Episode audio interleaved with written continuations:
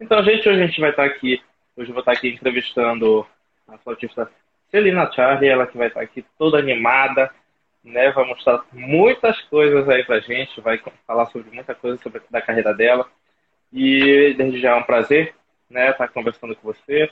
É, você é uma pessoa que eu conheço o trabalho é, faz pouco tempo, mas eu gostei muito das suas iniciativas, né? Teu currículo maravilhoso, é uma coisa bem, bem interessante estar fazendo isso para a gente aqui, né? Às vezes, às vezes varia a quantidade de pessoas por aqui, é por causa do horário, às vezes né, durante a semana é, é bem complicado.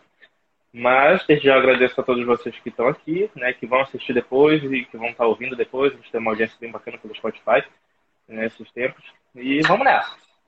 Né? Um prazer desde já... com você, viu? Obrigada pelo convite. É, Bem-vindos quem estiver ouvindo o nosso bate-papo aqui entre flautistas. Outros músicos é. comigo aí de outros instrumentos também. Bem-vindos em geral. E quem não estiver aqui, perder nosso bate-papo e quiser ouvir depois, vai ficar aí, né? Então, é isso aí. Ó, desde já. Aí, ó, a, a, a Natália ela disse que ela está por aqui, ela está aqui. Ela disse que ela se inscreveu até na orquestra, que ela, ela não ia tá perder a live online. É. Então, vamos nessa. Vamos começar aí. Desde já quem está na live, quiser chamar mais gente, é, basta ir mandando, chamando todo mundo no direct, e aí a galera vai aparecendo aí, tá? Então, Celina, fala um pouco é, quem é a Celina Charlie, mas resumidamente, para não, não falar logo toda a live. Não entregar o Vamos jogo, né? É, é. Eu sou. Ah, resumindo, eu tenho um PhD pela New York University, um monte de viagem pelo mundo que foi proporcionada pela música. Comecei a música muito cedo. Não sou de família de músico, não sou de família rica. Foi tudo muito batalhado, muito honestamente. Então as coisas vieram devagarinho, aos poucos e com muito empenho. Às vezes eu prefiro a palavra empenho do que esforço, porque quando a gente faz com amor é empenho. É, mas tudo uhum. isso é nome chique para dizer que eu levo a vida na flauta, né? É, então, comecei em São Paulo, eu sou de São Paulo, tenho 45 anos, estudei na Escola Municipal de Música, Unesp, principal professor de flauta Sagar. É, fui fazer pós-graduação com bolsa de estudos em Nova York com o Keith Underwood.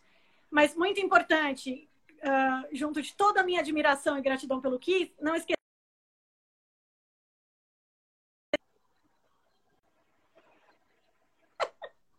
com aquele é, carimbo registrado no som.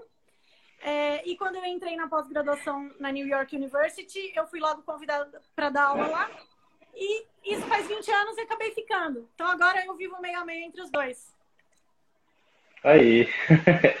então, gente, é, a gente vai estar dando início aqui algumas perguntas, tá, que eu separei por aqui.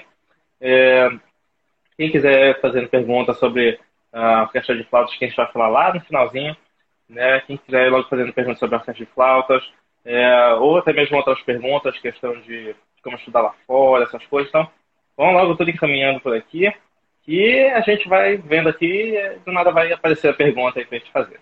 Beleza? Opa, então vamos Henrique, nessa. Henrique Chamisso aqui é um menino de 12 anos de idade, talentosíssimo, é, que toca violino, que eu tive a honra de reger numa orquestra infantil no Conservatório de Tatuí. Então anotem esse nome aí, Henrique Chamisso Ferreira. Esse menino vai longe, vai ser um dos grandes nomes do violino brasileiro. Aí, ó, já vai estar registrado aqui. então, é, vamos para aquela pergunta classicona né, de toda entrevista, de toda live, que é qual foi o teu primeiro contato com a música né, e como foi é, o teu início na flauta transversal? Assim? É, eu fui criada pela minha mãe, uma arquiteta muito culta e muito ligada com artes de maneira geral, arquiteta e artista plástica. Então eu tive uma convivência com artes, sempre fui exposta a tudo que era manifestação artística, teatro, balé, cinema, ópera, e ouvia em casa é, erudito, jazz, popular, um pouco de tudo, mas nível bom de música dentro de estilos variados. E uh, desde os quatro anos de idade, cada instrumento que eu via eu queria tocar. Mas era impossível, eu não era de família de músico, e para a gente entrar numa escolinha de música, não tinha aquilo que tem hoje, desse tipo de curso de musicalização que a criança experimenta tudo. Tinha que escolher um instrumento. Uhum. Então, minha mãe falou: olha, espera você crescer um pouquinho para ver que instrumento você quer. E aí acabou sendo flauta. Quer dizer, fui passando por, por, por encantamento com muitas coisas.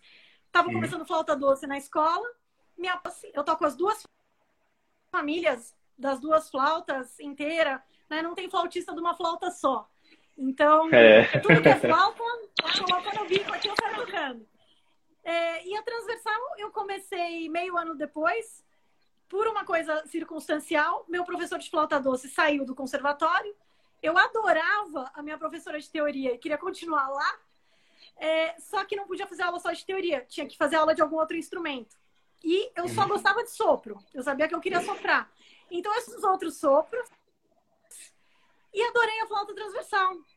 E aí segui nas Olha, duas e é, e quando eu tinha uns 13 anos mais ou menos, eu resolvi que profissionalmente era esse o meu caminho de vida. A Tina aí também está na orquestra online de flautas. É, então foi isso. Com 13 anos eu resolvi que era isso que eu queria da vida. Aí você toma uma outra, um outro tipo de responsabilidade, além do amor uhum. pela coisa que você faz. E com 15 anos foi tipo primeiro tudo, primeiro solo com orquestra, primeira orquestra, primeiro recital Todos aquelas, aqueles primeiros, aí, uhum. aí deslanchou, né? Mas isso tudo ainda aqui no Brasil? Isso tudo no Brasil. Eu só saí daqui com 24 para 25. Eu tive mil convites para bolsa de estudo. Tudo que era festival que eu ia, tinha algum maestro de algum lugar que queria me levar para algum lugar. Só que queria me levar para algum lugar assim. Olha, você não paga a escola. E chegando lá, você uhum. se vira. E aí a gente vê o que, que você vai fazer e tal. Só que a minha família não tinha condição de me sustentar fora. E minha mãe falou: uhum. chegando lá, se vira e vai ver. Filha minha, não. Só sai daqui quando tiver tudo certinho. E esse é, tudo certinho, quando a gente não tem o, o, caminho aplainado por conhecimentos fora do teu valor profissional, é, o caminho é mais demorado, né? E, uhum. Mas vem com mais satisfação também. Você dorme tranquilo com a cabeça. E, e isso só aconteceu quando eu estava com 24 para 25, né? Já tinha acabado a faculdade fazia uns anos. Então, até eu conseguir entrar numa instituição que eu gostasse, com um flautista que eu gostasse, e tivesse bolsa de estudo e tudo desse certo, demorou um pouquinho, né? Uhum. Mas aí, por exemplo, qual foi uh, a, a tua dificuldade maior inicialmente, assim? A dificuldade maior foi conseguir uma bolsa de estudo, né? É, uhum. Porque tem muito flautista no mundo, tem muito flautista bom no mundo, né? Então, é, é um instrumento que tem uma concorrência enorme e eu não tinha a possibilidade de sair sem bolsa de estudo. Então, coordenar uhum. isso, de eu ser aceita, gostarem de mim numa escola, me quererem lá, e eu ter uma bolsa, eu precisava de uma bolsa que não fosse só não pagar a escola, mas que, que me desse uma maneira de sobrevivência, quer dizer, o suficiente para eu ter onde morar, o que comer, tudo isso. Então, acho que o mais sim, difícil sim. foi isso. É, foi uma batalha muito grande. Né? Acho que eu comecei a tentar bolsa de estudo quando eu tinha meus 17 anos. Eu consegui quando eu estava com 24. Mas acho que tudo acontece na hora certa, porque aí eu tinha uma maturidade diferente para morar fora, para encarar as dificuldades Nossa. fora também, né? E sair com tudo organizadinho, pelo teu merecimento e com tudo arrumadinho, é, eu acho que é um caminho uh, mais apropriado quando ele é possível, né? E, e por exemplo, enquanto, enquanto tu, enquanto tu ainda estava aqui no Brasil, é, quais foram as coisas que, que, que deu para te fazer antes de tu de você viajar, assim, no caso? Você seguiu seus estudos fora daqui. Quais foram as coisas que tu conseguiu conquistar ainda aqui dentro? Ah, milhões de coisas, porque quem é, quem é agitado, ativo, ama o que faz, faz muita coisa onde tiver, né? Tem esse pessoal que às vezes vai meio ano para Nova York, fica tocando num pizza bar e volta para cá dizendo que aconteceu. Ah, a pessoa, você vê que a pessoa aqui ela nem se mexe. Se a pessoa não se mexe aqui, ela não se mexe fora. E se ela se mexe aqui, ela uhum. se mexe fora. Né? Então, eu tocava em tudo que era oportunidade. Toquei em orquestra jovem, toquei em orquestra profissional, toquei em milhões de grupos de música de câmara. Eu acho que a Escola Municipal de Música de São Paulo era e ainda é um grande celeiro de músicos que tem uma formação muito ampla, muito eclética. E na época tinha um perfil de aluno, que era uma turma da minha geração, acho que fez muito isso, que fazia aula de tudo. Não tinha aquela restrição de você só fazer as aulas do seu curso. Então, eu fiz aula de tudo com todo mundo. Eu acabava o curso de harmonia erudita tradicional com o professor, passava, nota boa, tudo. Eu ia lá na sala do diretor e falava: escuta, eu posso voltar para o Harmonia 1, porque agora eu quero fazer funcional com o outro professor? Mas tudo uhum. bom, então a pessoa não saia da escola nunca. Tinha, eu acho que tem um lado bonito e humano e também de uma formação ampla que eu simplesmente eu fiz aula de tudo. Eu tocava no grupo de música antiga, no grupo de música contemporânea, cantava no coral, fiz aula de folclore, história da música, história da arte. É, teve curso que eu fiz com mais que um professor. E tudo que tinha, eu, eu entrava. O que eu podia fazer de música, eu ia abraçando. Mas com aquela mentalidade de tentar ter um conhecimento para virar uma flautista melhor. Então, sempre uh, ter uma, tentando ter uma base mais ampla para tocar melhor. As uhum. internet aí de Eu, eu acho que sempre foi muita questão de. Se alguém não ouvir a gente, é. reclama aí, né? É, que quando der vocês ir comentando aí que a gente logo pausa aqui e tenta resolver, tá, galera? É, e a galera que vai escutar isso depois, não se preocupe que o trabalho sobrou para mim de editar e cortar tudo isso daí. Tá? E vai estar tudo bonitinho para vocês um, depois. Posso dar um oi para uma pessoa muito querida que entrou aqui? Pode, pode dar um oi. A Carmela é uma grande promotora e defensora da música e das artes. Ela é curadora de um projeto de música no Museu da Casa Brasileira há muitos uhum. anos. E ela batalha por isso, pelos músicos e pela cultura aqui em São Paulo, de uma maneira ampla, aberta, sem preconceitos, abraçando tudo que é estilo e com patrocínio, sem patrocínio, com o que tiver, sobrevivendo às mais variadas fases. E eu comecei a tocar recitais com 15 anos de idade. Toquei muito recital de tudo que era jeito, de ponta cabeça, embaixo d'água, música nova, música antiga, tudo que você pode imaginar, sempre. Eu gosto de tocar flauta. Ligou na tomada, saiu tocando. E a Carmelita foi uma dessas pessoas muito queridas, uma programadora de uma série importante aqui de concertos em São Paulo, que abriu as portas para mim quando eu tinha 17 anos de idade, uma flauta simples, não tinha carreira internacional, não tinha nada e deu aquela maior força. E é uma amizade e parceria cultural que se mantém aí ao longo de quase 30 anos. Olha o maestro de tá entrando aqui. É, grande abraço. É, Queridíssimo, posso umas coisinhas desse pessoal maravilhoso quando entra?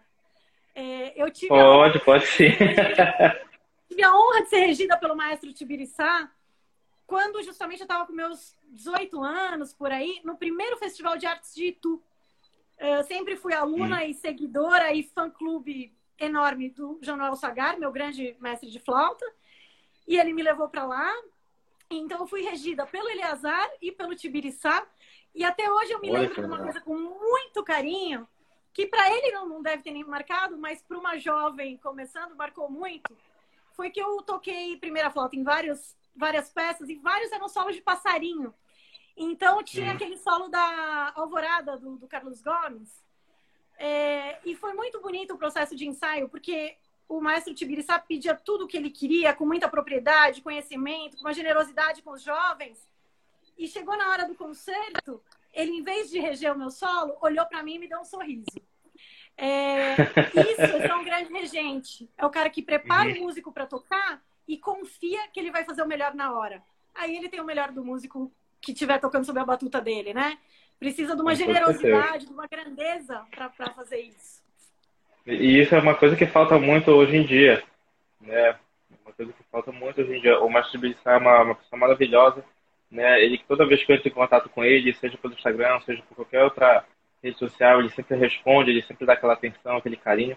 Então, um grande abraço, né, Mestre Bissá. É sempre um prazer estar, estar conversando com o senhor.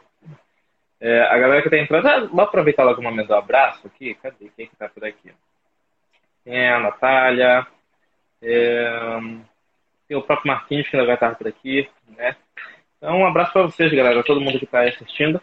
Tem flautista dar... tem um oboísta aqui que é pai de um aluno tem, meu, tem violista sim. que toca na minha camerata, pessoal lá de Tatuí. Então tá aí. É, agora voltando em relação às perguntas, uma coisa que é, que é legal, né, essa questão de, de, pelo menos é uma coisa que eu observei muito você, que você sempre procurou tocar tudo que, que podia, né, não, não ficar naquela resistência de, não, não vou tocar tal coisa, falar, não, não vou tocar tal coisa porque talvez isso é, tenha acabado abrindo né, várias, várias portas para ti depois. Né? Então, isso é uma coisa que talvez é, falte muito para a geração mais a, atual, assim, né? essa que ainda está começando, essa que ainda está estudando, que é esse envolvimento de forma geral musical. Né? Não ficar preso só em uma vertente, porque às vezes a, a, porta que vai abrir para ti tem outra coisa. Né? Uma coisa que a gente tem que tocar um pouco mais. E e acabou abrindo para ti, né? Isso é uma coisa muito legal, assim, né?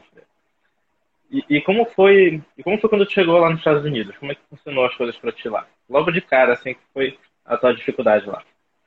Ah, eu acho que quando a gente fala é, o fato de eu ter conseguido a bolsa e ter ido, esse é um momento de sucesso, né? É, e eu acho que todo mundo, lógico, teve as dificuldades da gente se instalar, se virar, aprender a fazer as uhum. coisas, né, no lugar. Mas é sempre mais fácil a gente lidar com o momento de sucesso do que com o momento de erro, de fracasso, né? das coisas. Então, eu acho que a, a, minha chegada nos Estados Unidos foi muito feliz. Teve muito tropeço antes de chegar lá, né? É, teve alguns depois. Na verdade, quem paga mico, paga pagando mico para tudo, tudo que é lado. Mas vai acertando Opa. também, né?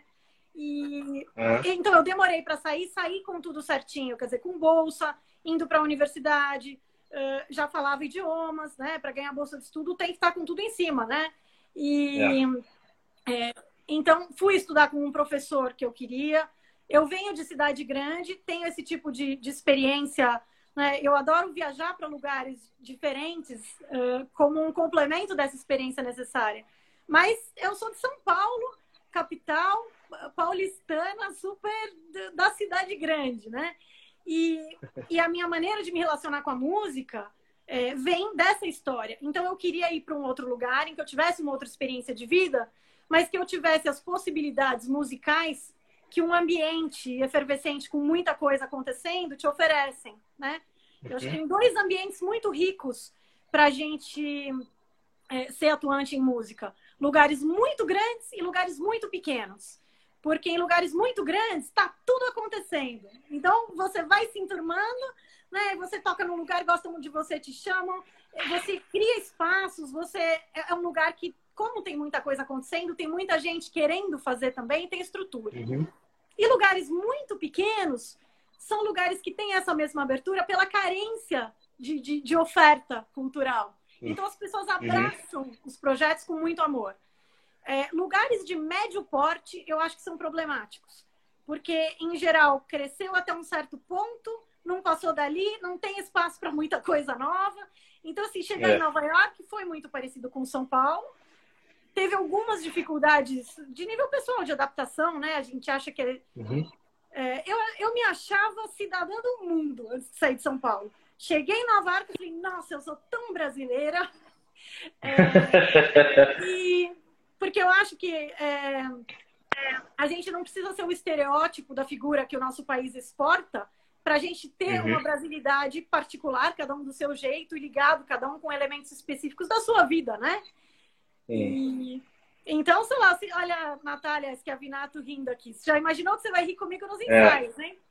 É, mas é aquela coisa de você, de repente, estar tá no maior frio e falar o que, que eu estou fazendo aqui. Ou ficar com vontade de comer pão na chapa e tomar um café com leite no boteco, coisa assim. E teve muito bico também com essa coisa de beijar e abraçar, porque a gente é muito é. carinhoso. Então eu tive uhum. muitas confusões com tomar um café.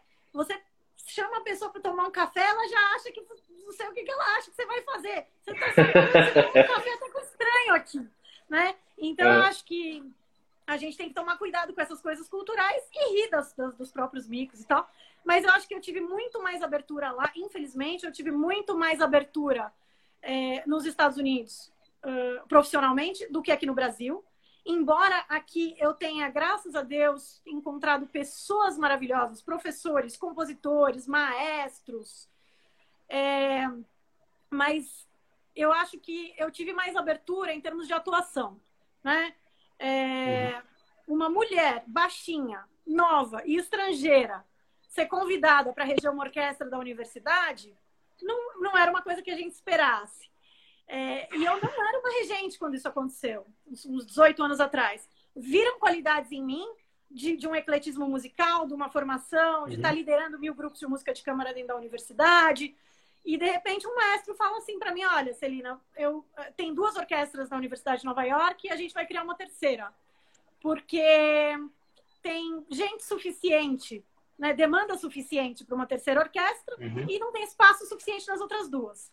Então a gente vai montar uma orquestra com todo mundo que, que sobrar. Tipo, orquestra das sobras do pessoal que não entrou nas outras duas. Você quer reger essa orquestra? E eu falei para ele, mas eu não sou regente, né? Eu ainda passo manteiga no pão. Eu falei, eu dirijo uhum. grupos de câmara. E ele falou, não, mas você tem as qualidades que a gente está procurando. A gente está observando você dirigindo mil grupos de câmara aqui há dois uhum. anos, uhum. escrevendo os arranjos, juntando todo mundo. É, então você tem o perfil para fazer isso e eu vou te dar aula de regência. Aí eu mergulhei na regência, mas a minha orquestra era o seguinte: de repente eu tinha 14 violinos, quatro trombones, duas harpas, 200 mil flautas, porque né, atraía os flautistas. E aí você uhum. faz o que com isso? De repente, assim, um violino tocando nheco, nheco, nheco, cinco anos de Suzuki. Aí um outro tocando Mendelssohn Decor lindamente. Então eu tinha duas escolhas. Ou eu ia assassinar a primeira sinfonia de Beethoven, tá tudo errado, e a gente ia ser a pior orquestra da Universidade de Nova York. Ou então eu ia sentar e escrever arranjo, não para os instrumentos que eu tinha, mas para as pessoas que eu tinha, e uhum. tirar daquelas pessoas o que elas tinham para contribuir. E disso, eu, em vez de ser a regente do pior grupo, da pior orquestra da Universidade de Nova York, virei a regente da orquestra mais divertida. Então, eu fiz as pessoas se respeitarem entre si pelo que cada uma podia trazer de bom crescerem como grupo e de repente rolava até uma ciumeira, porque aquela orquestra totalmente alternativa, que eu acho que isso é uma postura muito barroca como musicista, né? Uhum. Fazer o possível a partir do disponível. Aliás, quem falou essa frase, um dos grandes mentores meus, Samuel Kerr, foi meu professor na Unesp. Grande regente coral, grande músico, grande pessoa. Então é isso, fazer o possível a partir do disponível. E eu acho que essa postura de uh, disponibilidade minha para abraçar as coisas estudando com muita seriedade sempre, estudando muito, né? Sempre, tentando me melhorar e dando o meu melhor, faz com que eu possa pedir dos outros que trabalham comigo a mesma coisa e fez com que algumas pessoas acreditassem em mim numa hora em que isso fez muita diferença, né? Então, o maestro Barry Spanier, que foi esse meu primeiro professor de regência, é, me deu uma orquestra na mão, me deu aula de regência, só que assim, se vira aí com essa turma. E foi uma escola de regência, assim, é, né, bem louca, porque se você consegue reger um grupo totalmente é, eclético, quando você pega uma orquestra certinha, com os naipes, com todo mundo no mesmo nível, com tudo direitinho, aí, aí é. sai fácil, né? E... Uhum. E, e, por exemplo, assim, é, você que tem uma, uma, vida de solista, né, de camerista, de, de mastrinha, é uma, uma pessoa cheia de, de adjetivos, né? É, como foi para ti, no caso, lidar com, com, a questão de palco? Né? Uma dificuldade que talvez seja encontrada muito dos músicos de, de hoje em dia, assim, né? da, da, da nova geração que está tá começando. É, e como foi para você lidar a ponto de chegar uh, nesse momento assim, na tua carreira? Você diz o quê? De ter medo de tocar? Aquela coisa do pessoal que fica... É, como foi para você lidar com, essa, com essas questões? É, isso, olha, isso nunca foi uma questão, porque em geral, eu acho que isso é uma coisa que acontece quando a pessoa começa mais tarde. Quando você começa uhum. criança, uhum. você. É, a tua autocrítica e a tua ligação com o que você faz é muito diferente. Então, quando você começa criança, em geral, você tem o prazer daquilo que você está fazendo. Aí, cada uhum. semana, de repente, você fala, nossa, eu aprendi a nota Mi. Que máximo, né? E se você começa adulto, você fala, meu Deus, eu só sei a nota Mi. Que horror, né? Uhum. Então, é, essa maneira de encarar pelo negativo é uma coisa muito mais do adulto do que da criança. Então, acho que quem começa cedo e por vontade própria, em geral, vai por um caminho de prazer. Também porque encontrei professores muito bacanas que uh, uhum. é, instigaram isso em mim. Né? Meu, meus dois primeiros professores foram José da Silva, de flauta doce, que era um cara muito simples, mas que tocava todos os instrumentos de banda sinfônica que ele teve dinheiro para comprar na vida. Então era um cara que me fazia é. estudar cinco métodos de técnica junto e ainda falava assim: olha, o Sandro lançou Fogo e Paixão, vim transcrevendo no ônibus, pode tocar. Né? e, e o meu primeiro professor de flauta transversal foi o Norberto Queiroz, um super flautista saxofonista, que hoje dá aula no Conservatório de Guarulhos, e que era aquele cara muito amoroso. Eu tinha, sei lá, 10 anos de idade, ele tinha 20.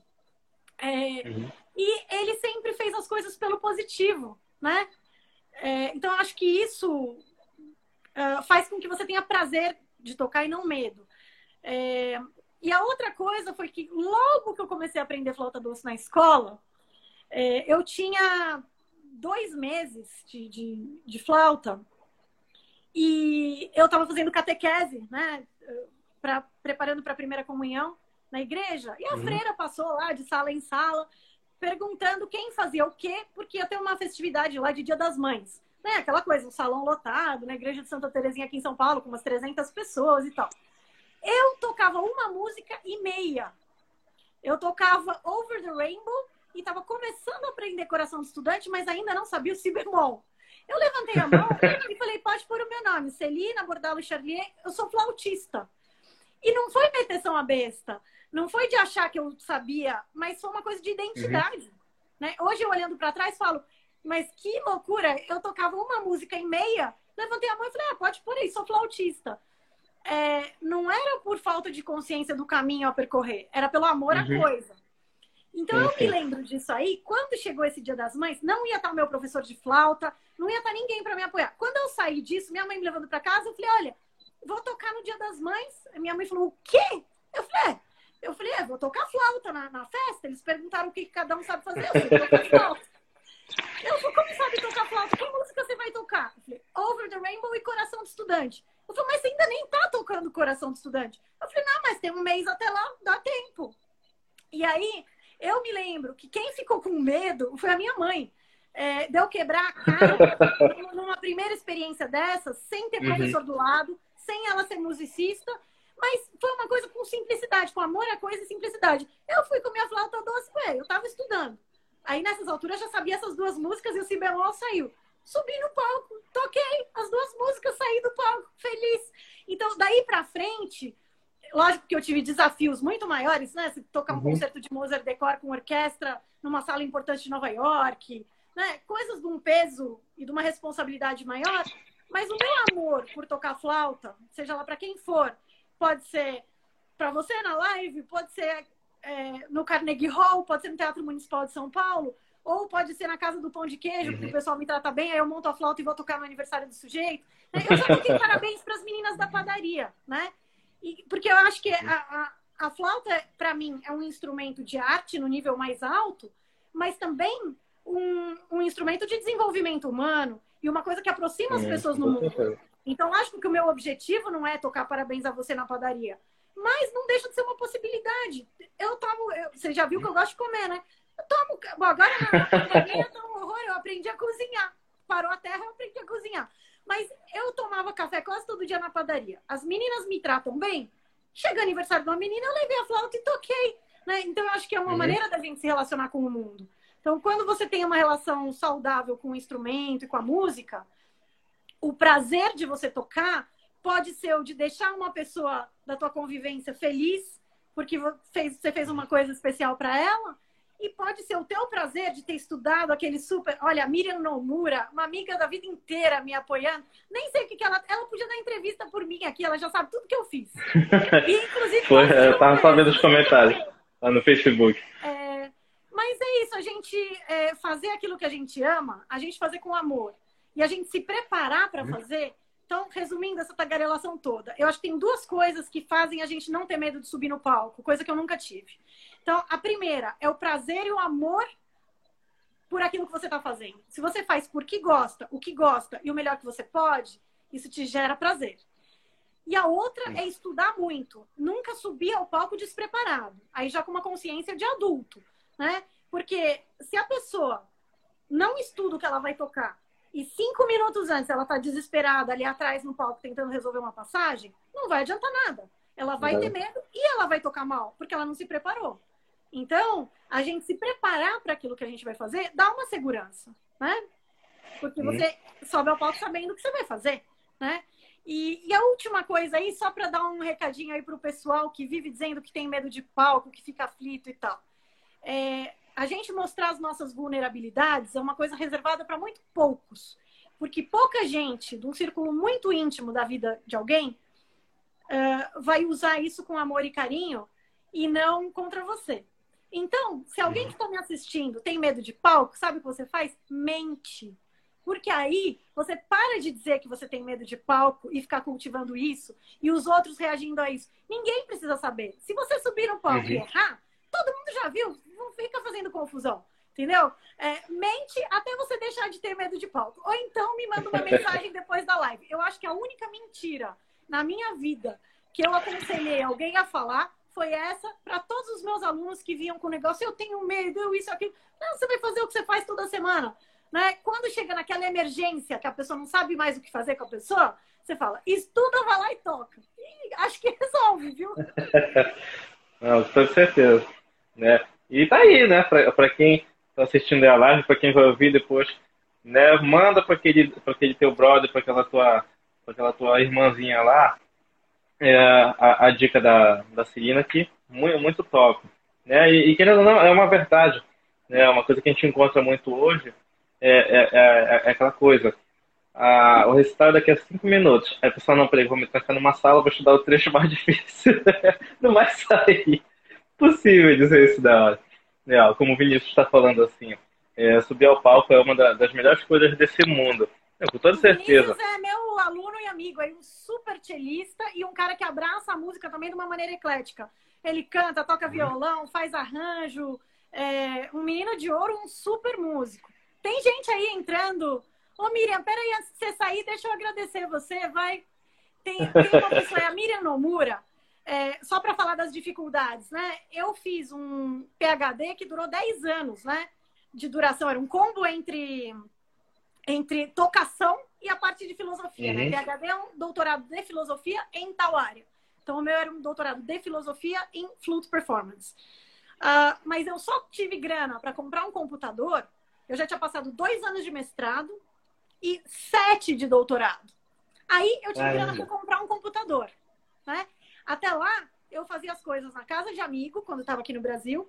E quando eu estava em Nova York, eu ficava no laboratório de computador da universidade até uma da manhã, que era quando fechava e saía debaixo de neve. E eu pedi para a uhum. Miriam Nomura ficar aí, que é uma amiga super querida, uma arquiteta, um amor de pessoa. E aí, quando você fala das dificuldades, é isso. Eu ia na casa dela e da tia dela a Yasuko Tominaga, uma arquiteta amiga da minha mãe, super querida, que morava pertinho. E eu brincava, eu dizia que era o escritório Tominaga. Eu fiz todas as coisas de digitar, todas as minhas tentativas de bolsa de estudo, tudo na casa delas. E elas me deixavam lá tranquila, ajudavam com os problemas técnicos de computador, porque na época eu era uma anta, agora eu tô beleza. É, e ainda chegavam com almoço, lanchinho, sabe aquela coisa de deixar, saber que você está trabalhando, saber que você precisa dessa ajuda e que você está aproveitando do, da melhor maneira. Então, uhum. o difícil não foi chegar em Nova York, foi ter gente querida que falava: vem usar o computador aqui em casa para você mandar o seu projeto enquanto você não tem computador, né? Isso é um. Pronto, Miriam, agora você já sabe todo o resto que eu vou falar, pode ir embora. Obrigada por tudo. Desculpa aí. Vitor, fala aí. Não, que isso. Olha, a Adriana ela colocou assim, né? E você sempre estudou muito né, e sobre, o, e sobre o que queria. Isso é uma coisa até que é comentar, é uma coisa bem bacana. Assim, também. Da... Me conheceu estudando inglês. Ela trabalhava numa escola de inglês que eu estudei quando era adolescente. E a gente batia altos papos. Então, uma amizade dessas que, que valem ouro. Aí, ó, o, o meu amigo Iron, Iron Ibis perguntou assim: o que você pensa sobre concursos de solistas né? E você Nossa, acha que é uma prática saudável? Tem dois comentários aí. A Roberta do Cello, musicista multifuncional, que eu queria falar alguma coisinha. Eu acho que esse uhum. é o uhum. espírito barroco, né? Fim da Renascença ou barroco. Cara que é tudo. Você é músico. Você é músico. Não começa com tanta subdivisão. Toca flauta, mas que flauta? De que marca? De que material? Que estilo de música? É. Estudou é. aonde? Faz é. o quê? A gente não vira músico para restringir. A gente, lógico que cada um vai ter suas áreas de especialização, ninguém faz tudo bem feito. Mas quanto maior, quanto mais amplo o teu conhecimento profissional, mais forte fica a tua especialização. Prática de concurso para solista. Olha, concurso é sempre um assunto bem complicado, né? Uh, eu não construí a minha carreira em cima de concurso, eu construí a minha carreira em cima de concerto. Mas eu, logicamente, prestei alguns concursos uh, justamente para conseguir fazer solo com orquestra. Então, eu nunca fiz aqueles concursos do tipo quem é melhor, né? Que é concurso para nada, assim, só para dar primeiro, segundo e terceiro prêmio, ganhar 50 reais e um diploma dizendo que você foi melhor do que todo mundo. É, eu nunca fiz esse tipo de concurso. Mas concurso para solista é uma possibilidade de solo com orquestra, né? Então eu acho que sempre vale a pena. É, mas a gente tem que saber que na humanidade tem gente boa e gente ruim, né? E a música não escapa disso. Quando eu comecei a estudar música, eu pensava que músico era tudo gente boa. Quando eu estava com meus 18, 19 anos, eu comecei a descobrir que músico era gente, né? Com todas as qualidades e defeitos. Então, é, eu fiz vários concursos na minha vida, em geral, voltados para trabalho que eu queria fazer, ou para solar como orquestra, ou dar aula em algum lugar, né? Ou pra, sempre voltados para uma atividade que eu queria exercer. É, e teve alguns muito importantes que deram muito certo e teve milhões que deram errado, né? Então, uh, quando as pessoas conversam comigo nessas alturas, depois de eu ter dado aula na Universidade de Nova York por 18 anos, carreira internacional em 15 países, consegui comprar os instrumentos dos meus sonhos, também torrei toda a grana nisso, é tudo que eu tenho. é, as pessoas não veem todos os tropeços antes. Então, quando a gente vai para um concurso, a gente tem que ter uma consciência muito grande de como a gente está tocando e não depender do julgamento dos outros em relação a gente. Porque a única coisa que a gente controla é o que vem de dentro, não o que vem de fora. Então, eu fiz uhum. tudo quanto foi tipo de concurso. Eu fiz concurso que teve gente que chegou lá, estraçalhou e tocou bem melhor que eu. Eu voltei para casa e falei, agora eu estudo. É... e não fiquei triste, mas foi um incentivo para estudar. E teve concurso que eu cheguei lá, estraçalhei, toquei melhor que todo mundo e não levei, porque tinha política, né? Essas coisas uhum. não são muito faladas, mas elas acontecem. Então a gente tem que ter. Ah, e graças a Deus teve os concursos que eu ganhei também, né? porque senão não dava. Mas a gente tem que ter consciência. Quando você vai lá e dá errado, é, você tem que ter a consciência do que foi que aconteceu. Quer dizer, você precisa estudar mais ou foi treta? Então, assim, se você precisa estudar uhum. mais, sempre precisa estudar mais, né? Volta para casa e estuda. E mas essa coisa de você ter que encarar a desonestidade que existe na humanidade, é, isso passa, isso acontece em qualquer profissão, né? E eu acho que ela é mais comum no meio das artes, porque, por exemplo, se você vai ser um cirurgião e você começa a operar todo mundo, abre a barriga dos caras e morre todo mundo, alguém vai te despedir. E se você toca super mal, desafinado pra caramba, não tem técnica nenhuma, não tem coisa nenhuma, mas você tem um ótimo QI, e aí te colocam num lugar, as pessoas vão dizer, nossa, mas essa pessoa tem uma musicalidade, tem uma veia artística. Cadê a afinação? Cadê a técnica? Cadê o conhecimento de estilo? Uhum. Cadê um monte de coisa? Então é mais é. fácil é. existir. Não é que seja, graças a Deus, não é o meio assim todo, né? Eu amo o que eu faço e continuo fazendo porque eu amo o que eu faço mas a gente tem que saber uh, se situar no mundo, independente do julgamento que as pessoas vão fazer da gente. Quer dizer, então a gente tentar se melhorar, fazer o nosso melhor, fazer honestamente, é, e aí algum lugar ao sol a gente vai ter. Vai quebrar a cara pra caramba, e mas alguma coisa dá certo, né? tá aí. É... Aí Vinícius diz assim, né? Ele pensa assim também, né? já que ele é músico, ele está se especializando em cello, é, mas ele é músico antes disso, né? Então, isso é uma coisa, isso é uma coisa que às vezes atento muito pessoal, né? Às vezes o pessoal fica, ah, porque, uh, sei lá, eu sou músico erudito e faço música erudito. Sabe tocar alguma coisa de música brasileira? Não. Então toma, tenta aqui. Não, não quero. Não, não vou conseguir. Sabe? Acima de tudo, acho que a gente é músico, acho que a gente tem que tocar tudo que, o que ter né, fazer, logicamente, o melhor na, na, naquilo que a gente está tá fazendo. Afinal, a gente é músico, afinal, a gente está estudando, está trabalhando e se desenvolvendo para ser isso. Né? E agora, voltando lá para as questões suas, assim, é, você tem alguns CDs gravados, né? Alguns CDs não só uh, e de música em geral, isso é uma coisa bem bacana, né? Do nada tem, tem CD de música é, barroca, de jazz, é, de club bowling, né? Tem é, de música brasileira. Então, fala um pouquinho de como foi essa experiência é, de gravar esses CDs e o que te motivou, logicamente, para isso, né? Bom, CD, participação em CD de outras pessoas, acho que tenho mais de uns 30. Eu perdi a conta. Mas CD meu, eu tenho 7. E eu uhum. sou de uma geração em que, quando, quando eu tinha a sua idade, era uma época em que todo músico vendia um, um Fusquinha e gravava um CD. Bom, eu não tinha nem Fusquinha. então, também, e não tinha grana para gravar um CD, e não tinha ninguém que fosse patrocinar um CD.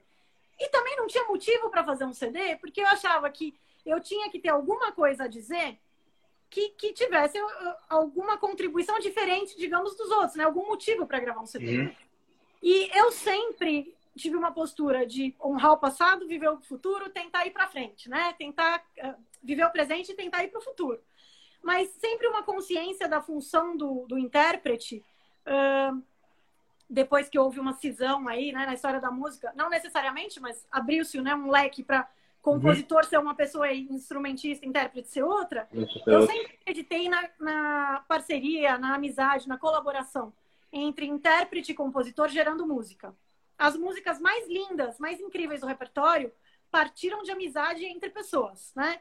O Debussy uhum. escreveu Sirens porque ele era amigo do Luiz Fleury, que era a primeira flauta em Paris na época, né? Talvez se ele tivesse um grande amigo que fosse oboísta, ele tivesse composto outra coisa, né? Então, eu sempre tive essa postura de uh, pensar que a função do intérprete é de estar tá disponível para os colegas, desse tipo você é aluno, mas está disponível para todo mundo que quiser escrever para flauta, eu tocar a música do pessoal, que assim o pessoal que é aluno de composição vai aprendendo a escrever para o instrumento. Mas também de ir atrás dos compositores bam bam bam e pedir música para o meu instrumento, para ter uma contribuição uh, pro, pro repertório, né? Do meu instrumento, do meu país, uhum. do meu momento na história.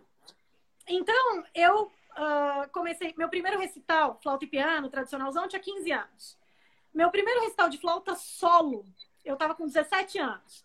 E eu, tive, eu assisti um recital de cello solo, quando eu tinha 13 anos de idade, do Matias de Oliveira, que é um cellista nosso que mora na Alemanha, tocando no, no Festival de Música em Curitiba aqui, e fiquei impressionada. Falei, nossa, o cara chegou no palco só ele e o cello e tocou de música barroca contemporânea, tudo. Eu falei, um dia eu quero uhum. fazer isso. Só que esse um dia demorou uns quatro anos. Comecei a fazer recital de flauta solo. Como eu era aluna do Sagar, vou, vou unir todas as histórias.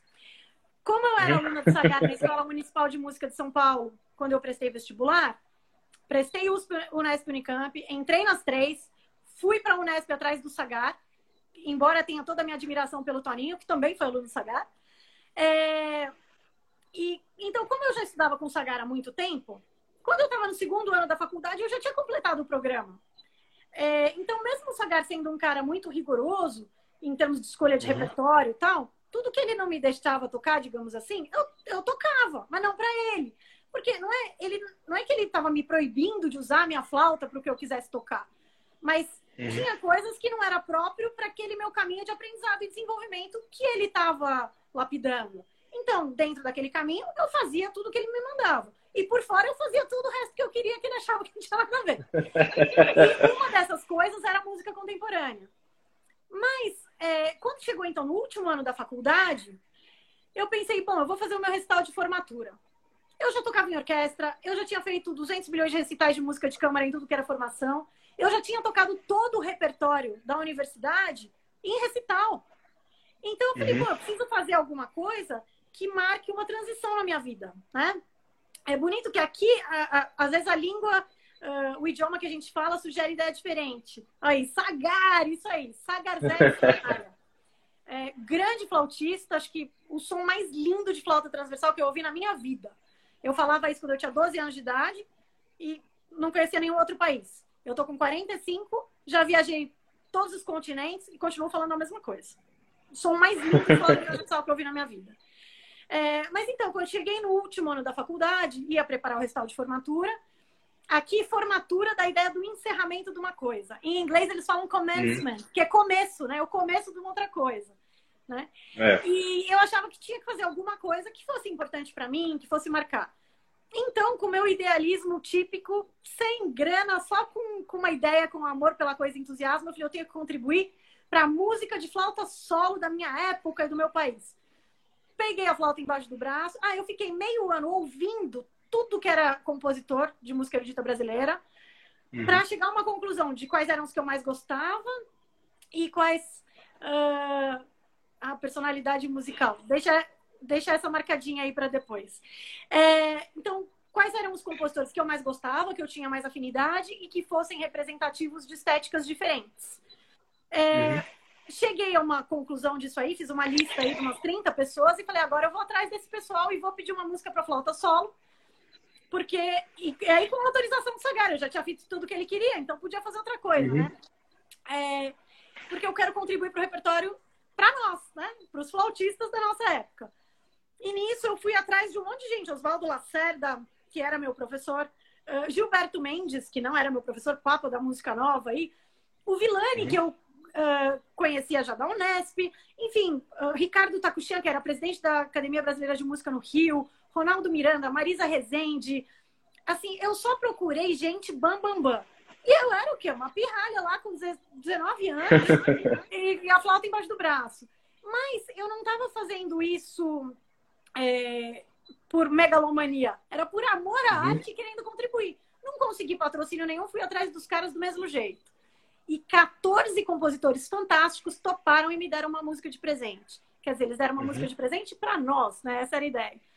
E disso tudo, então dessa história minha de vínculo com uh, com a música erudita brasileira, né, com o meu tempo na história, né, com o meu país, com, né, com, com o nosso, com a nossa realidade cultural, esses compositores todos têm um que é muito especial, que é o Edmundo Villani Cortes, né? Uhum. Uh, que eu acho, e aí eu já amarro com a pergunta da Tina, da personalidade musical que mais me impressionou, eu é. acho que se eu nasci na nossa época e no nosso país contando romanticamente, eu sempre acredito nisso, que eu nasci para ser flautista.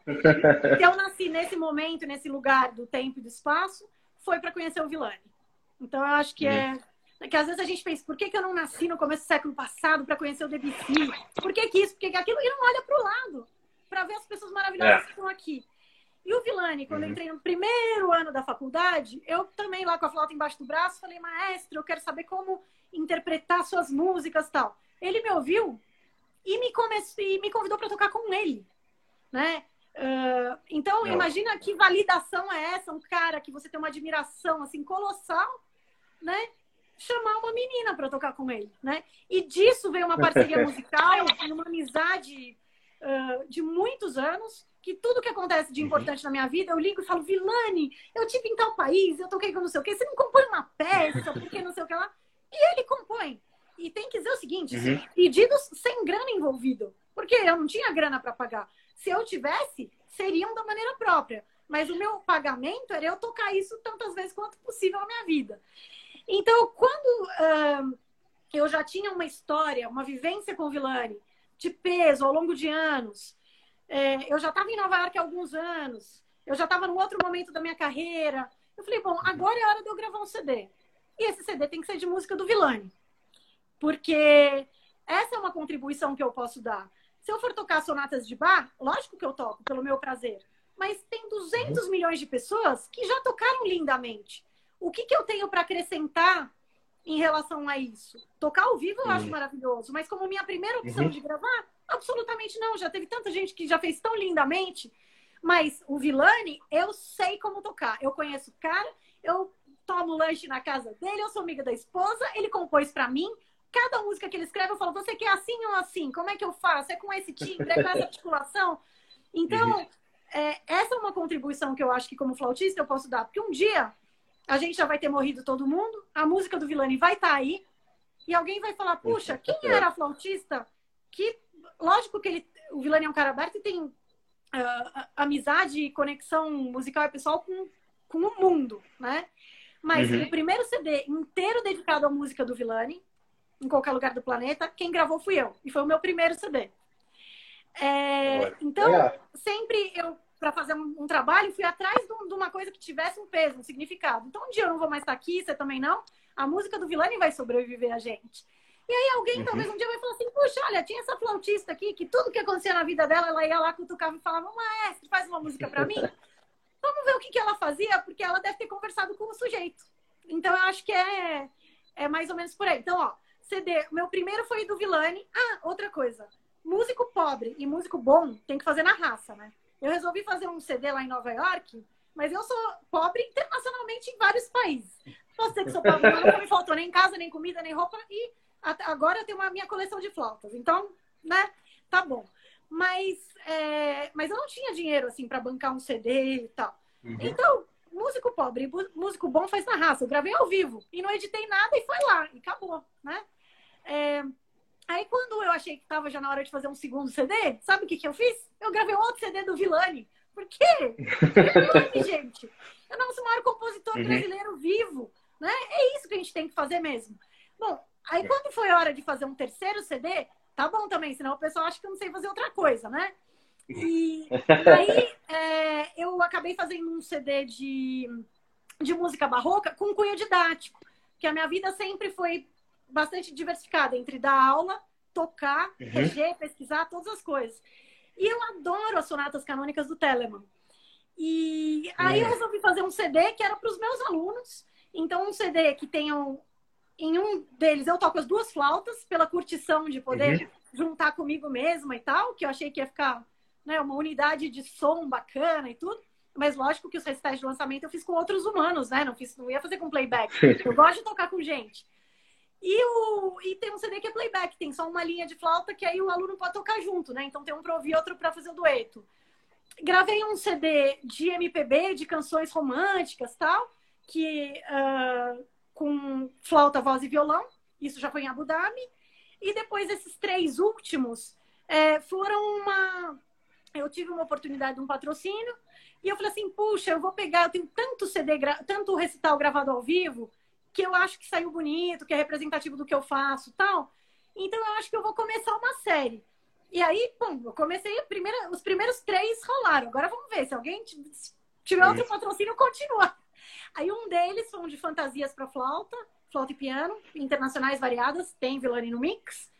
Um outro foi das suítes do bowling. Eu fiz um combo das duas, porque não cabia tudo no mesmo CD, embora a gente tenha tocado no recital. E o outro foi um uhum. recital de flauta e pandeiro na raça, com um pandeirista da Escola de Samba de Chicago, que a gente fez em Nova York. Então, história do CDs. Então, bora logo começar com aquela, com aquela palhinha legal? Tá bom, eu acho que eu vou. Carro-chefe aí dos flautistas, né? É, como eu falei do Debussy e tudo mais, eu vou guardar o Vilani para uma hora. Eu vou fazer uma live no fim de julho, que essa é uma live bate-papo. Vou fazer uma live no fim de julho, que é uma live tocação, que é recital. E aí vai ter Vilani. Então vou segurar o Vilani para lá. É, eu vou tocar sem Hanks, eu acho, porque. Né? Simplesmente a peça mais importante do nosso repertório.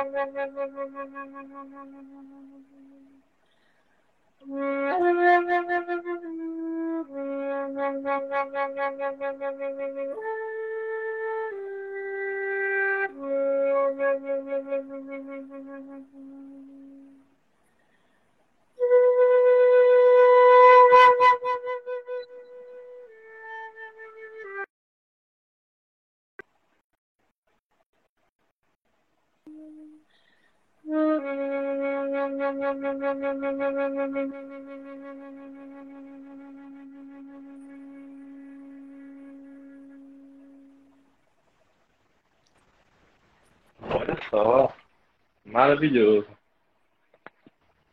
Não sei como é que fica aí. o som aí pelo celular, né? Mas. Olha, o, o, Fernando César ele comentou assim: é, quando sai o oitavo CD? É, bom, eu espero que logo, mas aí eu respondo com uma pergunta: você tem o sete já? Olha aí! Ele já sonhou, ele já sonhou com, com o sétimo. Mas tá aí. É, deixa eu ver aqui uma coisa. Ah, bora logo aproveitar e é, essa questão sobre as orquestras de flauta, né? Como é que, que é essa, essa, tua, essa tua ligação é, com, com a plataforma que você faz parte, né? Fale um pouco sobre essa plataforma e fale um pouco sobre é, o trabalho que você está tá tendo nela com as duas orquestras. Posso fazer um pedido? Você viu, eu tô bagunçando a sua live, né? É, você viu que, deu, que, que deu você me convidar? Posso fazer, já que eu tô com flautas na mão, posso fazer um barulho só ah. mais duas, assim, piriri, pororó? Pode, pode fazer sim. Então, eu vou mostrar duas flautas. É, o que eu mais tenho na vida é flauta, né? Eu brinco que eu tenho um armário mágico das flautas aqui em casa, é tudo que eu tenho. Quem conhece minha casa é isso. É, eu separei outras duas flautas só para mostrar a sonoridade de dois instrumentos uhum. talvez menos conhecidos. Então, minutinho. Uma é uma flauta baixo, porque não existe flautista de uma flauta só, o tamanho do negócio maior que eu. É, eu toco a família inteira das doces, das transversais e tal. E a uhum. flauta baixo, normalmente ela vai só pro lado, né? Ela continua aqui. Só que como eu sou baixinha, um pouco mais de um metro e meio, é, a gente tem que ter noção daquilo que é possível a gente fazer. Então, meu dedo uhum. abre, dá para tocar instrumento grande. Mas, é, para segurar uma flauta pesada aqui do lado, Vinícius está acostumado, né, Vinícius? Para eu segurar uma flauta pesada aqui do lado, eu arriscaria ter uma tendinite, alguma coisa assim. Então, antes de ter grana para comprar os instrumentos, eu estava sempre antenada em tudo que existia. E eu era apaixonada por essa flauta baixo, que é uma flauta baixo verti opa, vertical que ela tem um espigão uhum. para apoiar no chão. É que agora eu tô meio assim de sentada de perna de índio no futon, né? Então não precisa. Mas o bom da flauta é que com o espigão ela apoia no chão. Então eu carrego peso zero, né?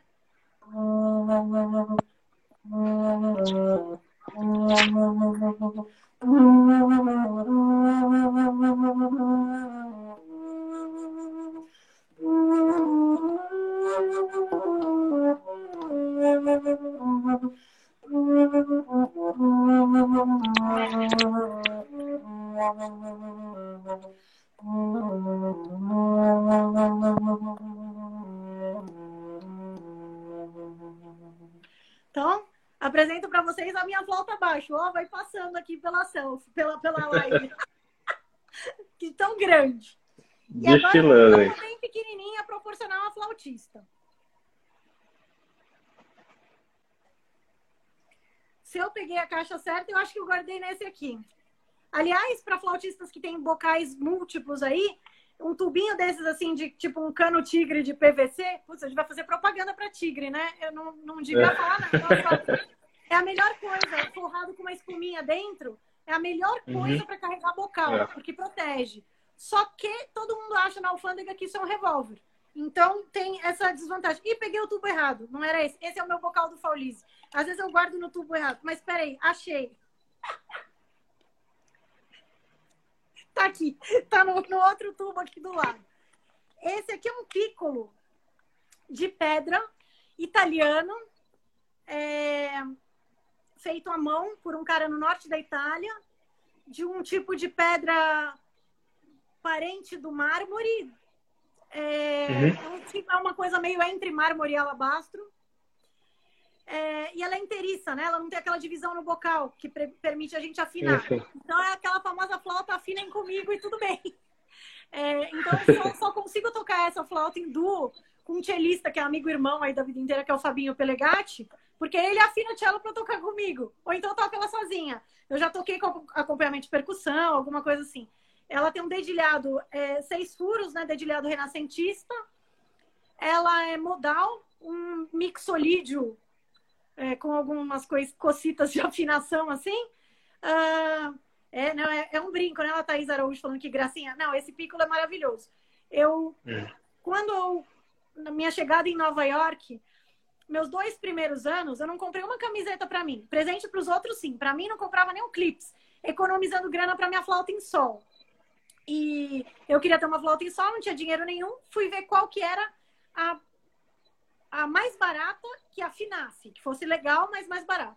E era uma bufunfa, né? Era uma grana violenta. Comecei a guardar grana.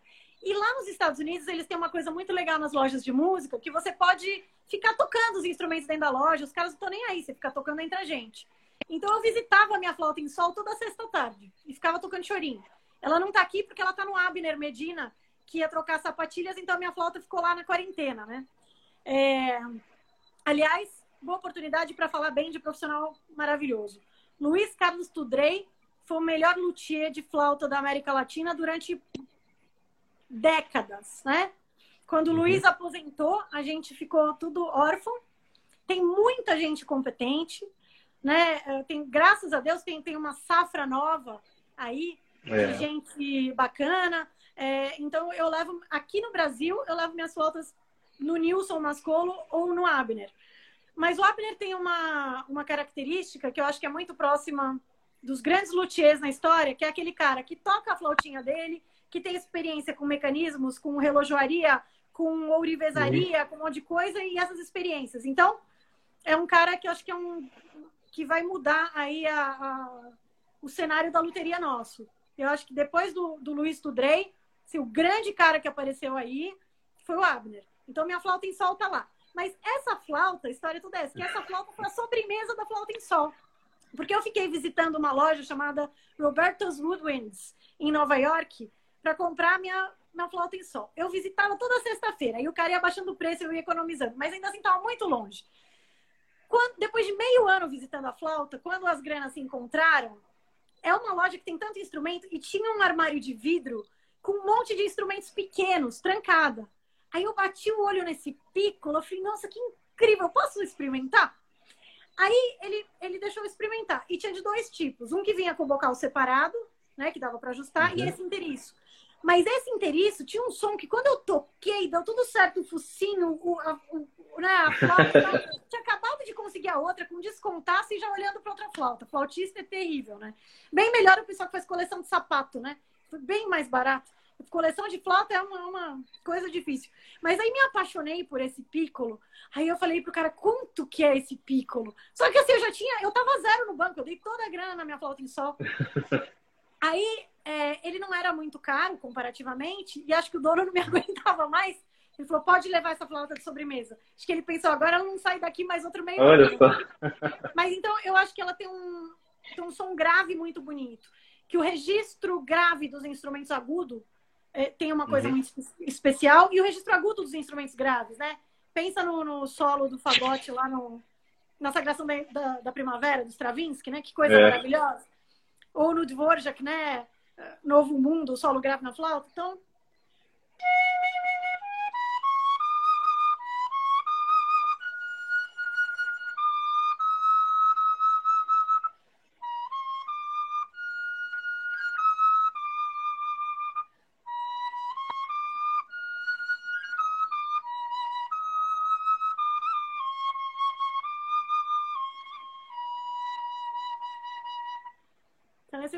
piccolo de pedra italiano.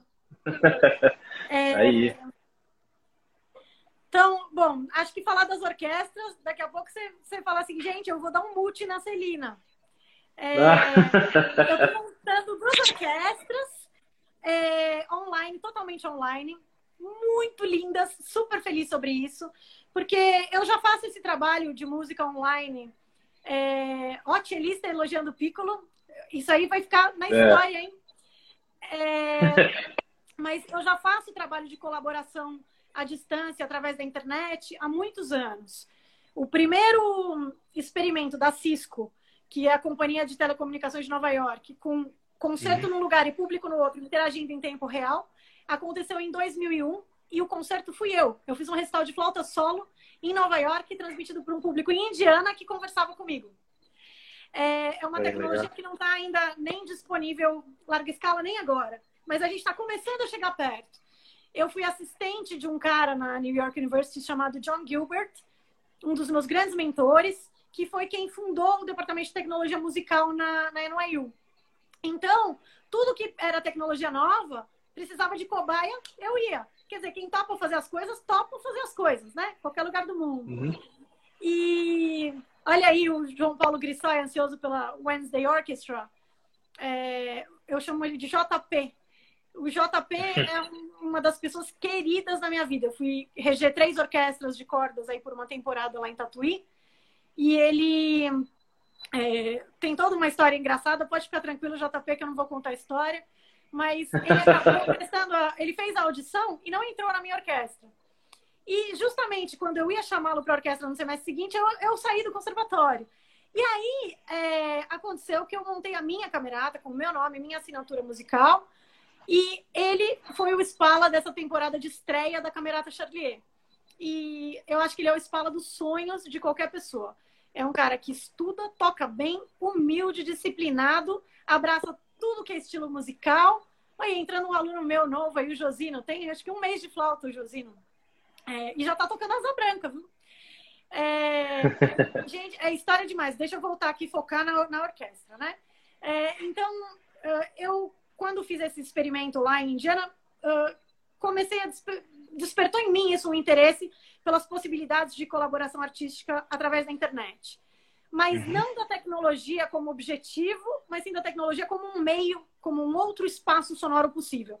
Assim como, sei lá, a gente toca em igreja, a gente adapta o som para aquela realidade. Compositores compuseram para aquele uhum. espaço sonoro de um jeito. Você toca ao ar livre é outra coisa, você toca com microfone é outra coisa. Então você toca num espaço cibernético é outra coisa. É... E por uma questão da, da quarentena, de repente deu uma disseminada geral é, na, no interesse por abraçar essas possibilidades de fazer parceria de longa distância através da internet.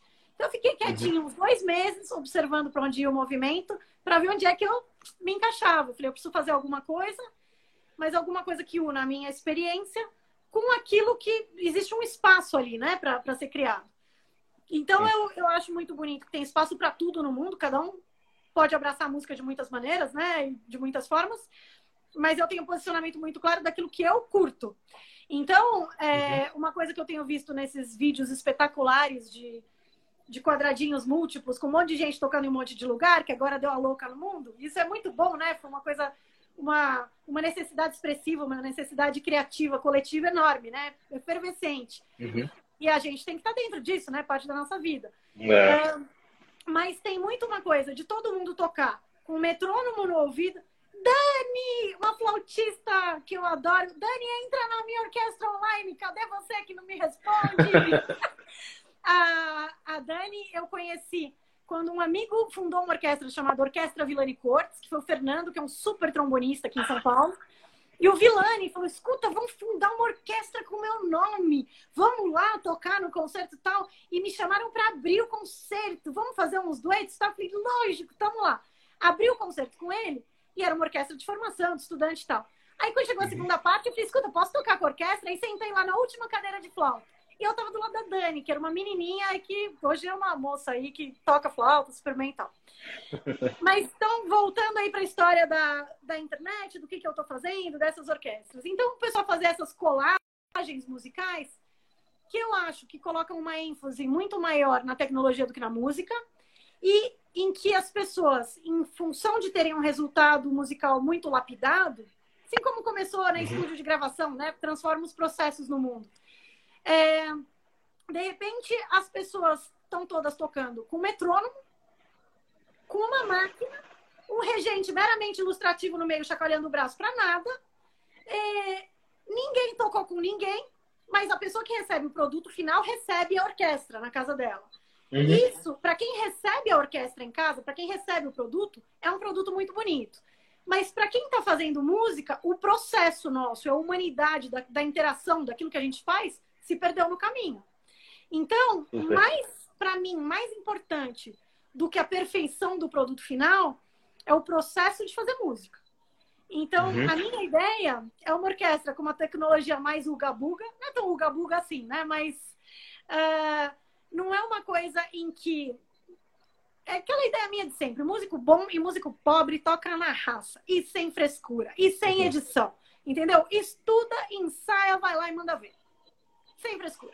Então, a ideia dessa orquestra é isso. É resgatar a possibilidade de fazer música um com o outro. E não todo mundo sozinho, de uhum. repente vai um engenheiro de som e junta lá. Né? Então, essa, essa as duas orquestras, elas vão partir de dois princípios. Aqui, tem gente me mandando WhatsApp, sem saber que eu tô na live, perguntando da orquestra pessoa não se liga. Como é que pode? Isso eu convidei para live. Eu não vou entregar o nome. Mas tem uns aí entrando. É, mas então, a, são dois princípios dessas orquestras. Então, o primeiro deles é da gente resgatar a prática musical que é, é a nossa normal. Uhum. Detesto o metrônomo. Quer dizer, não, eu uso o metrônomo para estudar, mas não para tocar. Eu não vou entrar no palco com o metrônomo no ouvido. Nunca fiz isso, por que eu vou fazer agora? Nem na praça, nem na igreja, nem na internet, nem em lugar nenhum. Eu toco como? Eu uhum. olho para alguém, ouço, afino e junto. Esse é o meu jeito de fazer música. A minha vida inteira está construída em cima dessa interação humana. Uma pessoa que está ali junta da outra e, e faz música. Lógico que esse é um contexto diferente. Então, não vou brigar com uma tecnologia que não existe ainda. Não adianta querer fazer um encontro de Zoom, tocar todo mundo junto, tudo desencontrado e falar, não, vai dar certo. Não, não vai dar certo por uma questão física uhum. e de soluções tecnológicas, ainda não existe uma tecnologia disponível, larga escala, que propicie isso. Então, não brinque com isso, faça outra coisa. Ou uma estrutura que permita o delay e brinque com ele, como os irmãos Gabriele na Renascença faziam com orquestra, com, com grupos de metais em, em, igreja com duas naves, né? Com, com um monte de, de reverberação, né? Quer dizer, aproveita o espaço ou faz outra coisa. Então, vou fazer outra coisa. Os ensaios, deixa segredo, meu grupo vai saber como é que eu vou fazer. Mas as gravações, que vão ser fruto desses ensaios, vão ser o seguinte: você pega um programa desses aí amplamente disponíveis, quadricula lá todo mundo, e cada naipe, digamos assim, vai vir com uma celininha ali no meio. Essa celininha vai estar uhum. tá tocando uma das partes do grupo. E aí, chega lá o Vitor e fala assim: agora eu vou tocar com a celininha. Aí, olha lá, afina comigo, dá a entrada e toca junto, ficou. Aí, uma terceira pessoa fala assim: agora eu vou tocar com o Vitor e a Celininha. E aí fez um trio. Aí uma quarta pessoa. Então eu vou fazer naipes em que as pessoas de fato vão ensaiar. É, não vai uhum. ter edição, então o pessoal precisa tocar bem, precisa fazer dinâmica. Então não é aquela coisa, todo mundo toca chapado e chega lá, um cara mexe um monte de botão e faz piano, Mexa. não sei o quê. Estudo flauta para quê, meu amigo? É para afinar, para tocar, para fazer timbre, para fazer dinâmica. Não para deixar isso tudo em casa e tocar com o metrônomo, né? É, então, não abdicar daquilo que eu acredito, daquilo que eu faço com amor há 35 anos, só porque agora eu quero uhum. fazer na internet. Não, vou fazer a mesma coisa, só que de um jeito que funcione na internet. Então, tem coisa, por exemplo, não dá para fazer umas coisas que a gente faz em teatro, mas dá para fazer outras. Uma pessoa pode se multiplicar e tocar quatro partes. Ela não pode fazer isso no palco. Então, a uhum. proposta dessas duas orquestras é fazer o possível a partir do disponível. Quer dizer, ver o que, que a gente tem e mandar ver. E parece muito com aquela minha Wednesday Orchestra que eu tive na NYU lá atrás, aquela orquestra toda maluca, que era isso. Quem é que tá aí? Vou escrever arranjo para esse povo. Isso era uma postura uhum. do, do mundo da, da, da música na, no barroco, no fim da Renascença, começo do barroco que as pessoas faziam isso, era o possível a partir do disponível. Quem que tá aí toca o quê? Escreve aí, vamos lá, galera. Era isso. Uhum. E dessas iniciativas super-humanas, né, e de interação de uma pessoa com a outra, tentando fazer música bonito, surgiu orquestra, surgiu quarteto de cordas, surgiram formações tradicionais que hoje a gente abraça, honra e adora.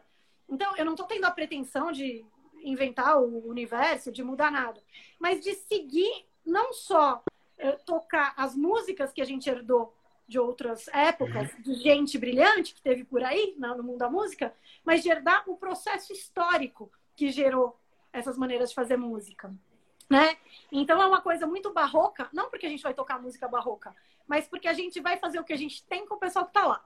Então, essa é uma coisa. E a segunda coisa é que a gente está num, num, mundo que divide todo mundo. Então, não basta tocar flauta para todo mundo se entender, não basta ser músico para uhum. todo, todo mundo se entender. Você, em vez de abrir, começa, não, você toca flauta, mas qual flauta? De que material? De que marca? Em que afinação? Que estilo? E em vez da pessoa, por ser músico, ampliar o horizonte, vai fechando. Lógico que a gente vai ter áreas de especialização que a gente abraça com mais competência, com mais dedicação e com mais estudo. Mas quando a gente abre o leque, a gente se torna, uh, tem uma cultura maior uh, ali na manga do colete para entregar através daquela música. A gente tem uma experiência de vida maior para entregar através do que a gente faz. Então, é, a ideia é o seguinte, é de achar afinidade através da diversidade. Então, essas orquestras vão ter três perfis de membros. Músico profissional pauleira que estraçalha, e já tem gente nesse perfil inscrita. É, adultos amadores, não é adulto amador que toca firiri e fororó. Não, é adulto amador tipo eu sou na capoeira. O cara que faz aquele negócio há 20 anos, ele nunca vai ser profissional, mas ele ama aquilo, não deixa de lado nunca e consegue fazer alguma coisa legal. Né? Não é tão legal assim, mas é legal. É. Então, é... e o outro perfil é de jovem, adolescente, talentoso, com aquela vontade de fazer. Então, eu escrevendo arranjo para essas três, para esses três perfis de pessoa, é, a minha ideia é de que cada um tem um desafio apropriado para o seu nível, para o seu momento dentro da música e que possa contribuir com alguma coisa bonita para o grupo. Então, como dá para ver, estou entusiasmadíssima. Afinal, se eu não gostar do que eu faço, quem que vai gostar, né? Pelo menos eu fico feliz e a galera que vai junto fica também. Mas então é isso, essas duas orquestras vão acontecer através de uma plataforma virtual de uma escola em Nova York chamada Lesson Face é, a orquestra de flautas vai só fazer música brasileira, tudo que é estilo. E tem a orquestra e vai ensaiar na terça-noite, das 8 às 10, horário do Brasil. E a orquestra geral, aberta para tudo que é instrumento, mesmo formato, ensaia quarta-feira. Tem três faixas de preço, porque para ter uma coisa acessível para o pessoal aqui, ter um preço uhum. barato, porque né, a gente não vive em dólar no Brasil. É, e ainda assim, gente muito talentosa e que não tem a possibilidade, eu tenho um númerozinho pequeno de bolsas que eu posso dar.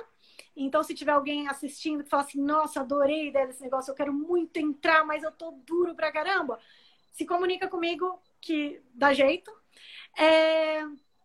E o uh, que mais? Uh, isso se, se inscreve direto na plataforma virtual, mas pode achar as coisas no, no meu Facebook ou no meu Insta, tem toda a informação. É, só precisa ter duas coisas de tecnologia, além do amor pela coisa e vontade de fazer. É, precisa ter internet em casa, porque os ensaios vão ser uma vez por semana através da plataforma Zoom, que funciona em qualquer coisa com internet. E essa talvez seja a dificuldade maior, sobretudo para os brasileiros, né? É, por causa de sistema, que sistema que prevalece e tal. Precisa uhum. ter acesso ou a um iPhone ou a um iPad, por causa da tecnologia que eu vou usar eu recebi várias mensagens de várias pessoas falando, Celina, mas você não pode fazer outra coisa, você não pode usar outro programa. E, assim, é, infelizmente, não existe uh, uma tecnologia disponível, uh, acessível, gratuita, que funcione para o processo que eu quero, que seja compatível entre iPhone e Android. Então, eu tinha que escolher um ou outro. Aí eu escolhi iPhone porque funciona com uma qualidade sonora melhor e porque nivela todo mundo. Para o pessoal que usa Android, se o cara tiver um celular fenomenal, o som dele sai lindo. Se ele tiver um celular tranqueiro, o som dele vai para o lixo. Então tem uma variação uhum. muito grande. E ninguém vai usar microfone profissional. Uhum. Então, se todo mundo usa o mesmo sistema, tá todo mundo no mesmo barco e é um sistema que tem menos filtro. Então, compacta menos, uhum. né? Simplifica me menos o nosso espectro harmônico. Então é isso. Precisa ter zoom, precisa ter internet, precisa curtir meu trabalho, tá afim de fazer, e precisa ou ter um iPhone ou pegar ele emprestado duas vezes por mês. Essas orquestras são mensais, então o projeto quer dizer quatro ensaios e uma gravação. Então, se a pessoa entra num mês, precisa sair no outro, quiser voltar depois, tá tudo beleza. Uhum. Então tá aí. Então acho né? que é isso. É... é... Eu ia perguntar uma coisa, eu tenho que lembrar agora de novo.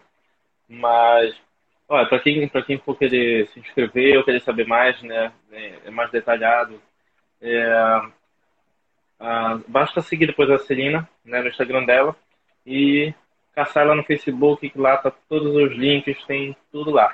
Quem precisar também, quem querer entrar em contato via direct para falar com ela, creio que possa também, se quiser que eu mande o link também para falar com ela, basta vir depois no, no meu direct é, e pedir, tá? Vou mandar tranquilamente.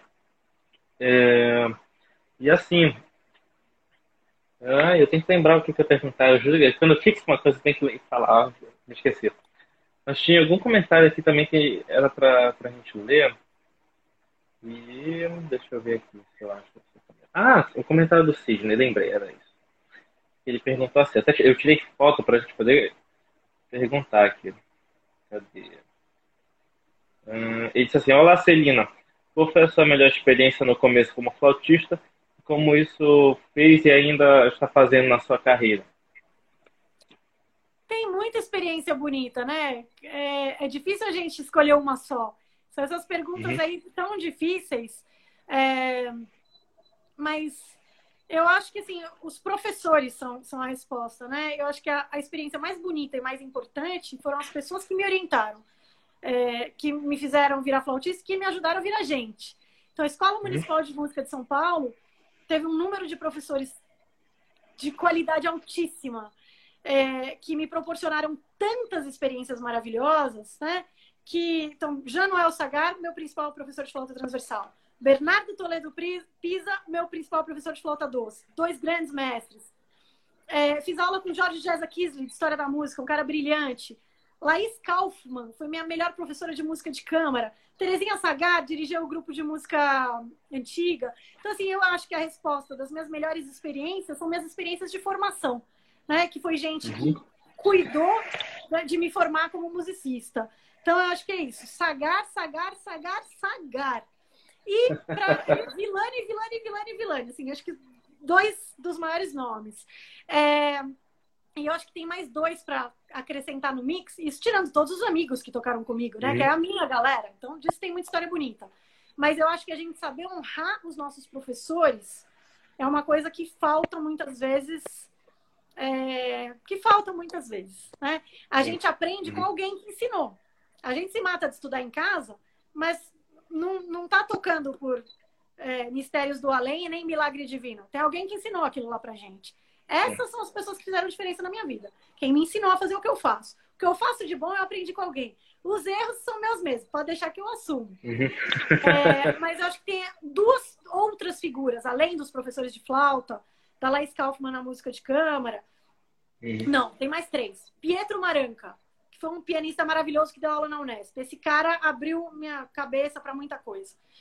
É, mas eu acho que tem dois, duas grandes referências. O primeiro maestro da primeira orquestra que eu toquei foi a Estadualzinha, aqui em São Paulo, para os íntimos, Orquestra Sinfônica Juvenil do Estado de São Paulo, na época era a sigla era OSGESP, era o Juan Serrano. É, o Juan Serrano era um maestro que regia com amor, com uma paixão pelo que fazia. Ele fazia pelo positivo, ele tirava da garotada o que uhum. a gente tinha para dar de melhor. Não era aquele regente carrasco que olha para você tipo, não erre, não toque forte, não faça piano. Não, é, uma pessoa que faz isso com você, essas são as pessoas que fazem alguém ter medo de palco. Só que eu tive a uhum. sorte de trabalhar com um pessoal que olhava para mim, tipo o sorriso do mestre Tibiriçá. Outro que sorria também para os solos era o Guga Petri, Luiz Gustavo Petri, que na época foi assistente na, na experimental, quando eu tocava lá. Era um cara que regia pelo positivo. Ele ensaiava tudo que ele queria, chegava na hora, jogava a bola para você. Outro grande maestro, que foi uma grande perda agora do, do Covid, infelizmente, grande inspiração para mim, mas isso de 10 anos para cá, né? Assim, amigo mais recente, foi o maestro Martinho Lutero, né? Então, grandes uhum. maestros tiveram uma influência na minha maneira de lidar com música, de saber ser dirigida e saber dirigir. Quer dizer, saber o limite e o espaço daquilo que eu estou fazendo e fazer com amor, Sim. fazer com respeito, responder às pessoas com quem estou interagindo. Mas acho que, assim, os dois grandes nomes, assim, então, Juan Serrano foi um cara que fez uma diferença na minha vida, que foi o primeiro maestro e que fez eu acreditar que reger era um negócio bonito e maestro era tudo gente boa. Depois fui vendo várias outras coisas, mas ele foi o que firmou aquela imagem. E eu acho que um dos músicos mais importantes da minha formação foi o Samuel Kerr, grande regente de coral, foi meu professor na Unesp. Uhum. E eu atribuo ao Samuel uma das coisas mais importantes que tem. Porque os meus professores de flauta me ensinaram a tocar flauta o Samuel foi o cara que me ensinou a ouvir. Então, uhum. eu acho que ele foi um dos músicos mais fundamentais na minha vida. É um cara eclético que faz de tudo, que faz música erudita tradicional, que escreve arranjo, que você vai cantar no metrô imitando o som do trem para sair do não sei o quê. Então, ele é aquele cara que entende, quer dizer, você coloca a palavra na boca dos outros, olha, de repente falei besteira aqui, mas que minha interpretação do Samuel é um cara que entende o músico como uma pessoa que ouve o mundo de maneira diferente. E através desse uhum. filtro, devolve os sons para o mundo. Então, o Samuel foi um cara que teve um impacto na minha formação. Então é isso. Experiências bonitas com a professorizada. E experiências bonitas, aí o Grissói que não sai da tela aqui, o JP, também com muito aluno querido.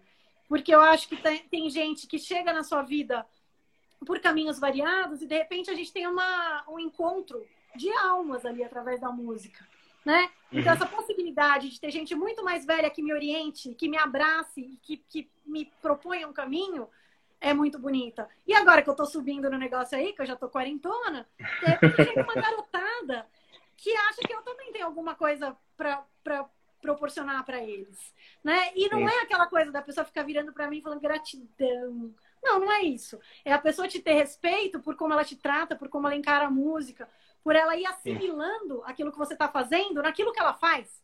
Naquilo que ela faz, inclusive, fora daquilo que você está dirigindo. Então, essas uhum. experiências são muito lindas, né? Eu acho que professores e alunos, né? Estão entre as coisas mais bonitas que tem na experiência de música. É isso. Olha, agora a gente vai ter, é, a gente vai ter o, o momento para mandar os abraços, porque né, já está chegando no final da live. E vai ter os momentos de abraços.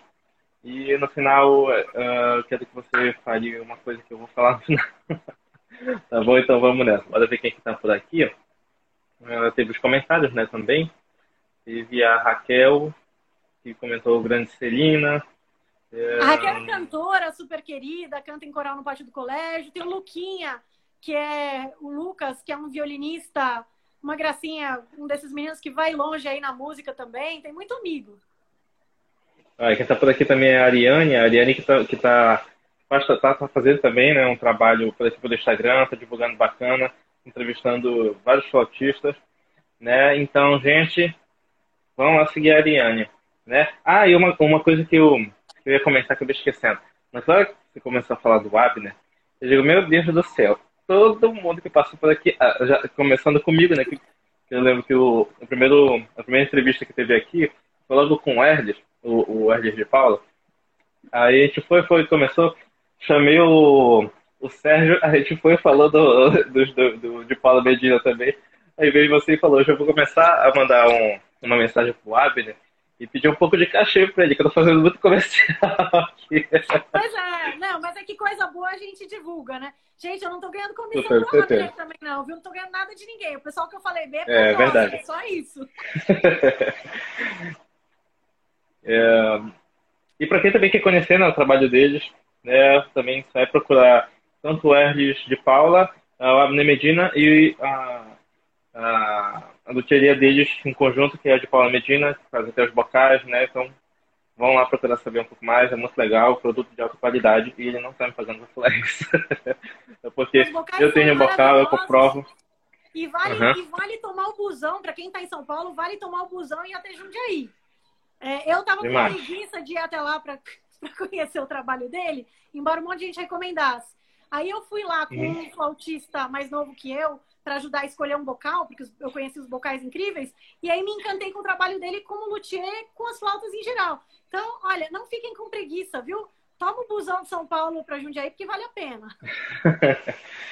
é, galera, é um trabalho maravilhoso. É, quem que dá tapa aqui? Vamos ver. Fernando. Sérgio Oliveira. Gente Joana Marino. Lucas Samuel Pietra Branco. É, Bianca Reis, Vinícius Siqueira, uh, o, João Paulo, né? Ficou, ficou famoso que fixa aqui no Instagram no tempão. A Natália, a Natália que tá empolgada. Eu ciúme que eu falei do JP, mas é que meu espalma, né, gente? Tinha que falar, tem tanta gente querida aqui, viu? Obrigado, pessoal que já me ouve tagarelando no normal e ainda entrou na live. a Roberta, é, e o meu brother Aaron, que está aqui desde o início também. Né? Muito obrigado por todos vocês que estão aqui, é, participaram, fizeram as perguntas de vocês. E aí a galera tá tudo começando aí. É, e vamos, para finalizar, é, uma coisa que eu queria falar, deixa eu ver aqui, que é, que é assim, né, fale, fale um pouco, dê, dê uma dica para toda essa galera que está é, começando agora, até mesmo essa galera que está no meio dessa transição toda, que está naquela dificuldade de tipo, poxa, como é, que, é que eu faço depois da faculdade? Né?